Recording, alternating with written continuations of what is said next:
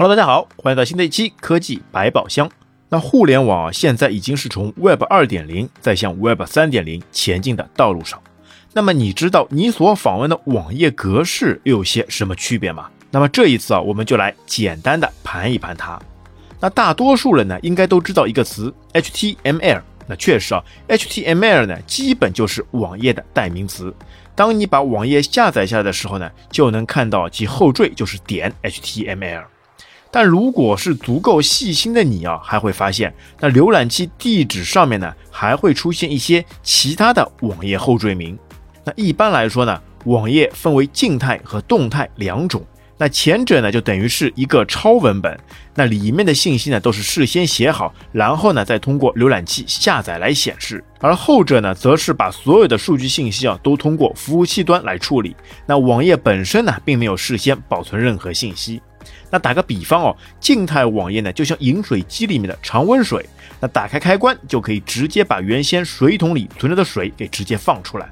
而动态网页呢，则更像是饮水机里要放热水，在水放出来之前呢，还要先经过一些升温的处理，才能得到热水一样。那么静态网页的格式呢，除了最基本的点 HTML 外，还可以包括第一种 CSS，那这个呢是一种网页样式库文件。那很多好看的特效和框架就都可以被 HTML 页面呢所调用。那第二个是 JS，那 JS 呢是 JavaScript 的脚本文件，那它是可以让网页实现很多交互功能，那就像很多小程序啊被浏览器调用一样。那第三个是 DHTML，那这个呢是具有动态特性的 HTML，那一般呢是 CSS 加 JS 加 HTML 的组合页面。那第四个 SHTML，那这个是基于 SSI 技术，是一种动态可编程的 HTML 页面。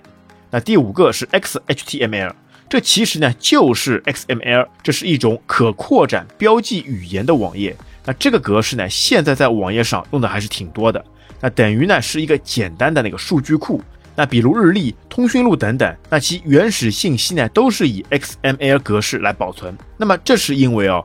XML 相对于庞大的数据库而言啊，去除了索引和附件等等信息，那只保留呢最原始的文本格式，并通过语法来让浏览器知道在什么地方该显示什么内容，那具有呢这个解析速度快、容量小的优点。那么动态网页呢，则是包括以下几种：第一个 ASP，那这是基于 JavaScript 或者是 VBScript 或者是 C 语言的一种格式。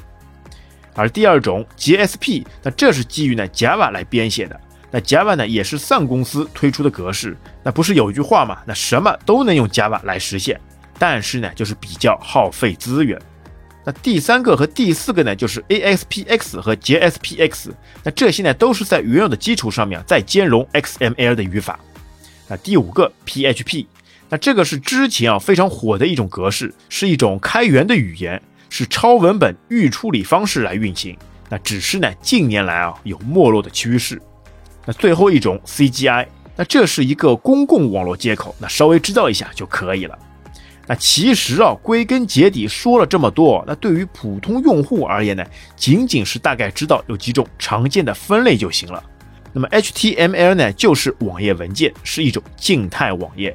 而动态网页呢，则有基于 JavaScript 的 ASP 和基于 Java 的 JSP 就可以了。